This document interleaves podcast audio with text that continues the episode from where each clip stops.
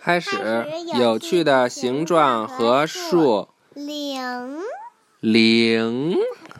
我就说呢。说什么呀？躺着听吧。来，可以看一眼。这就代表五。这个不是一零五吗？来，赶紧的，躺下了。迄今为止发明的最重要的东西之一是没有东西。没有东西怎么可能是重要的？而没有东西如如何能被发明出来？为了理解这件事，让让我们想象算盘。为了在一个算盘上显示数一零五，你把代表百位的一栏的一个珠子推上去，不动十位的珠子把个位的五个珠子推上去。埃及和罗马的数字没有零，为了书写诸如幺一零五这样的数，人们使用代表一百和五的符号。数柱是什么？数字。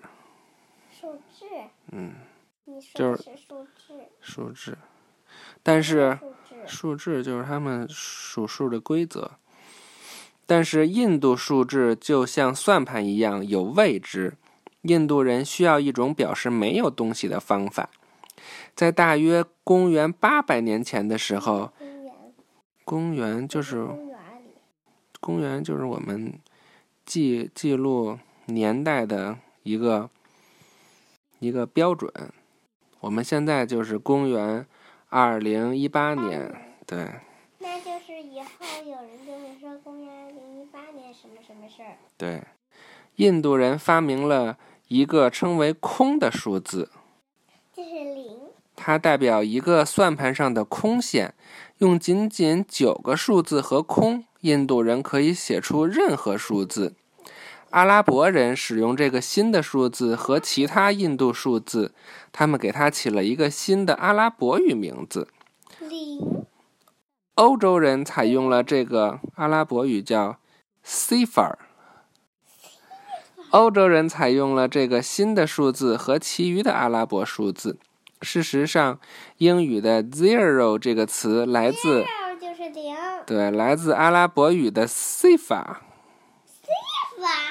意思是空的。到了大约公元二百五十年，中美洲的玛雅人也发明了一种显示没有东西的方法。他们用几个不同的符号代表零，其中一个符号看上去就像一只螺的壳。嗯，这个，这个是那符号，这是海海螺的壳。你看埃埃埃及数字，这就代表一零五；罗马罗马数字，这就代表一零五。CV。预习下一课，其他计数的方法。拜拜。拜拜。